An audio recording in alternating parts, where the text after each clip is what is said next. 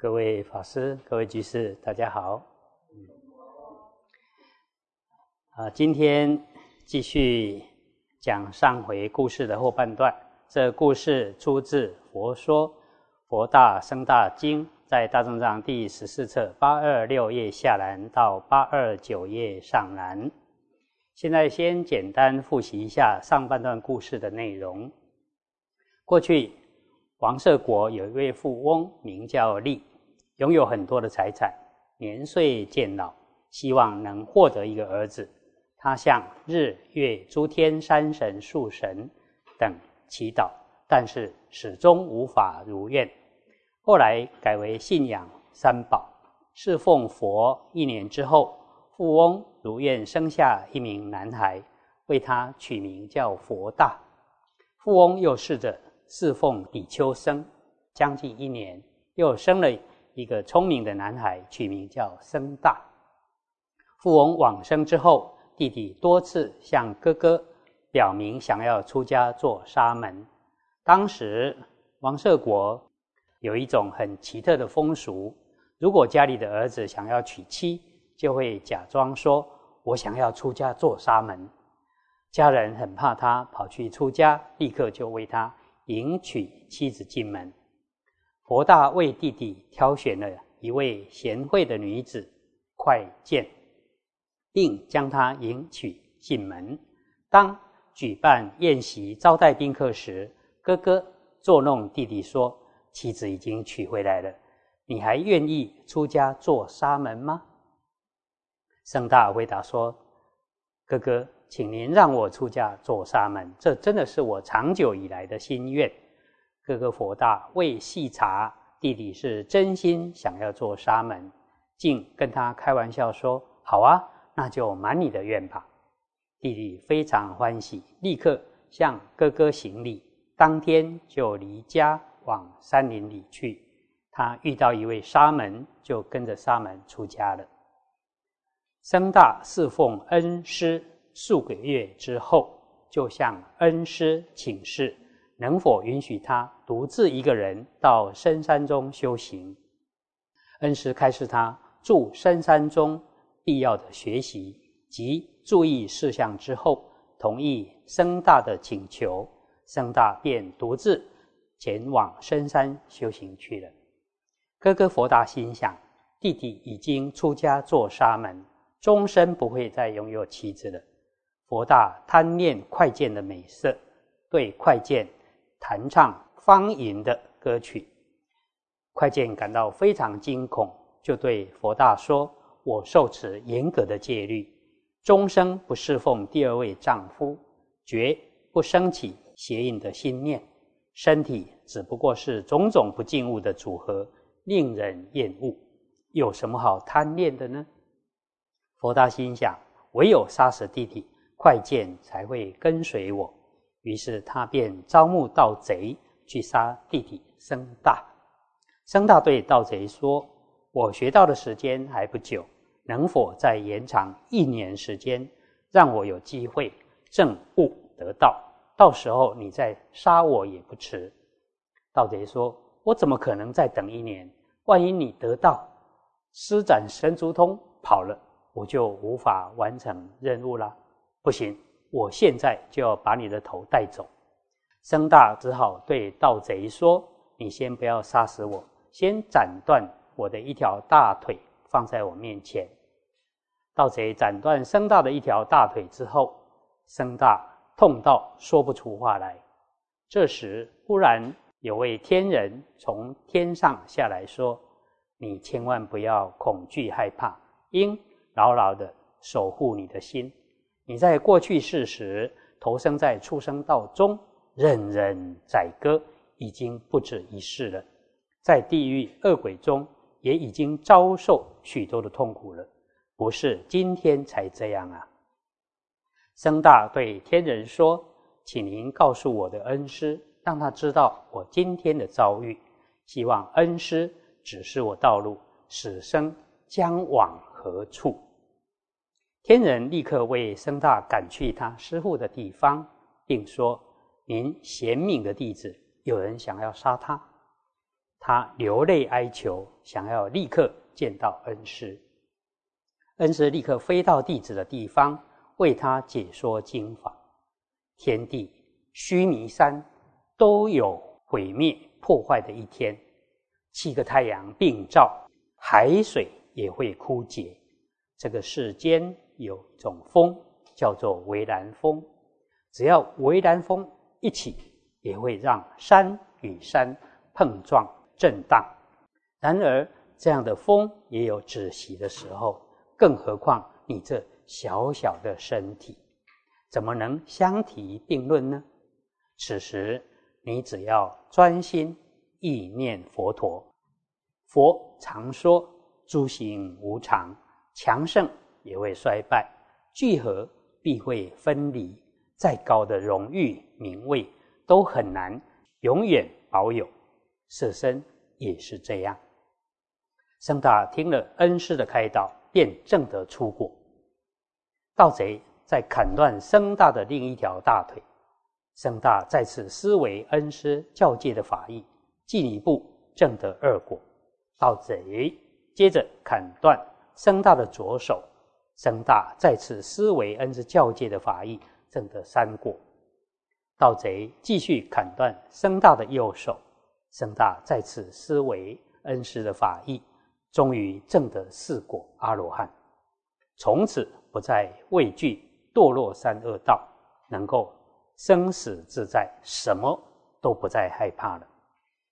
僧大便对盗贼说：“你。”拿一张树皮过来，盗贼就帮僧大剥了张树皮给他。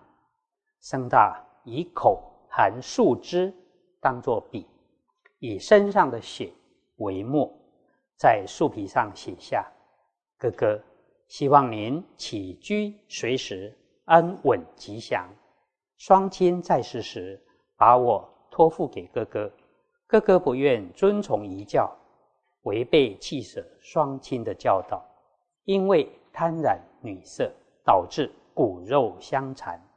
违背双亲的教导是不孝，残杀人命是不仁。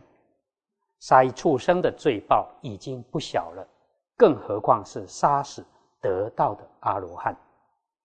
这些罪业我无法阻止，都是哥哥您自己招来的，因为。我有身形，所以可以被杀。如今我已证得涅盘极灭，您再也不能伤害我了。从此与哥哥永别，希望您努力遵从正道。之后，僧大就把脖子伸出二尺长，对盗贼说：“你想斩断我的头，这就像泥土做的头，不需要害怕。”不过，我想，恐怕你不久将堕入地狱中。盗贼走上前，斩断僧大的头，拿走身上的衣服、席帐、鞋子、钵，一并带到佛大的家，把衣服、席帐、鞋子、钵都交给佛大，佛大就以金银重重赏赐盗贼。佛大拿了僧大的头。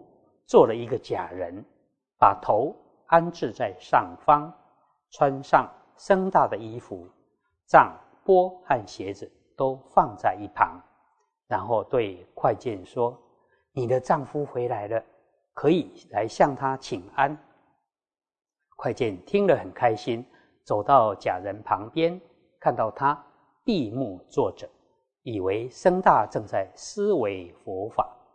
妻子快剑。不敢大声呼叫，就到厨房准备丰盛的美食，心里想着，等到生大起身后，要供养他用斋。到了中午，生大却还没有起身，妻子快见就上前轻声说：“现在已经日中了，如果您不再用餐，恐怕会过了时间。”快见觉得很奇怪。为什么僧大都不回应他？扒拉僧大的衣角，结果假人的头就滚落到地上，四肢身体全部瓦解散落一地。妻子快见，当场被吓到，悲痛万分，捶胸顿足的说：“您竟然因为我而被恶贼残害！”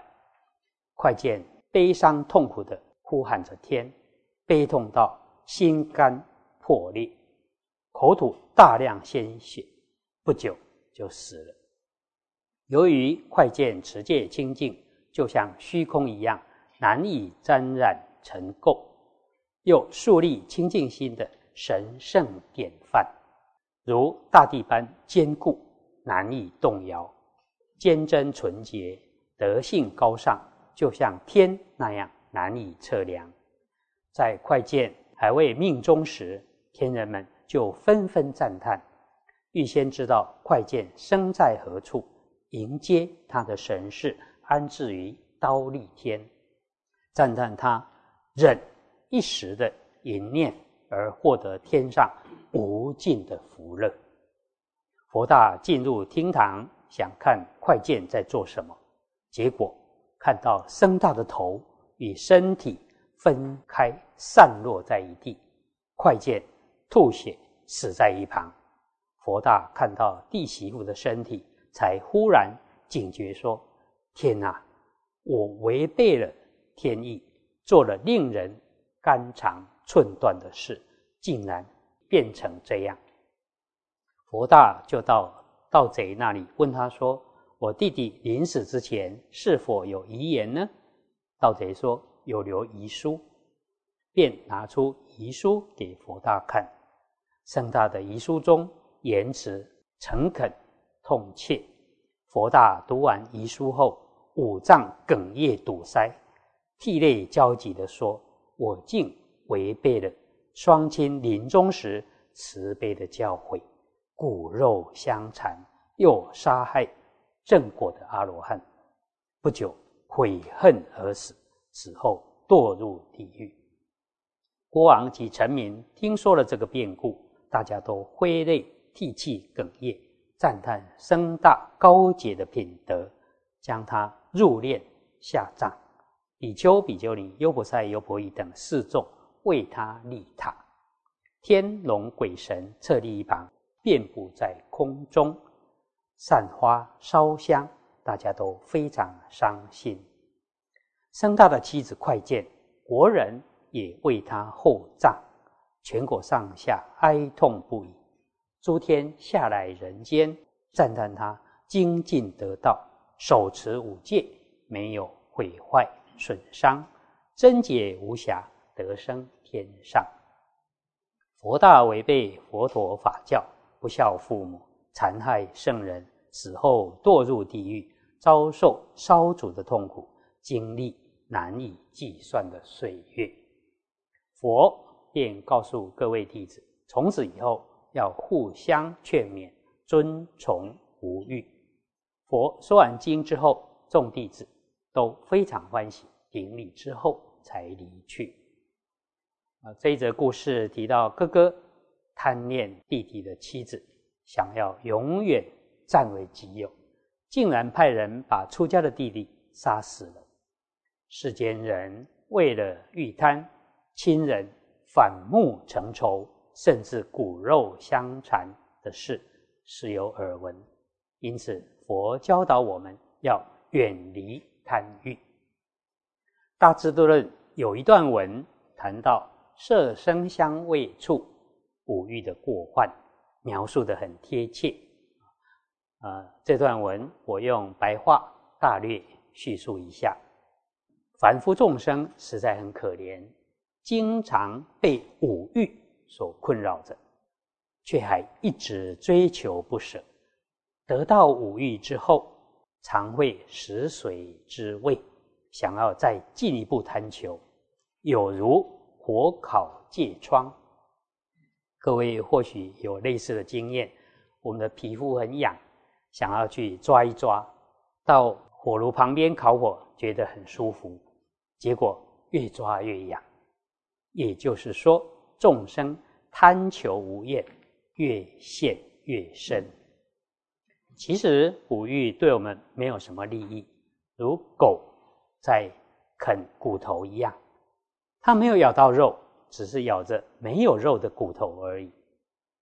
五欲会增加斗争，就好像鸟在争夺抢食一块小肉一样。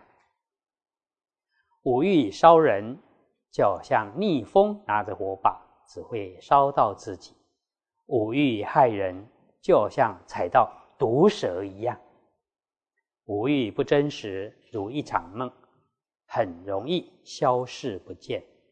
五欲不会长久停留，就好像跟他人借东西一样。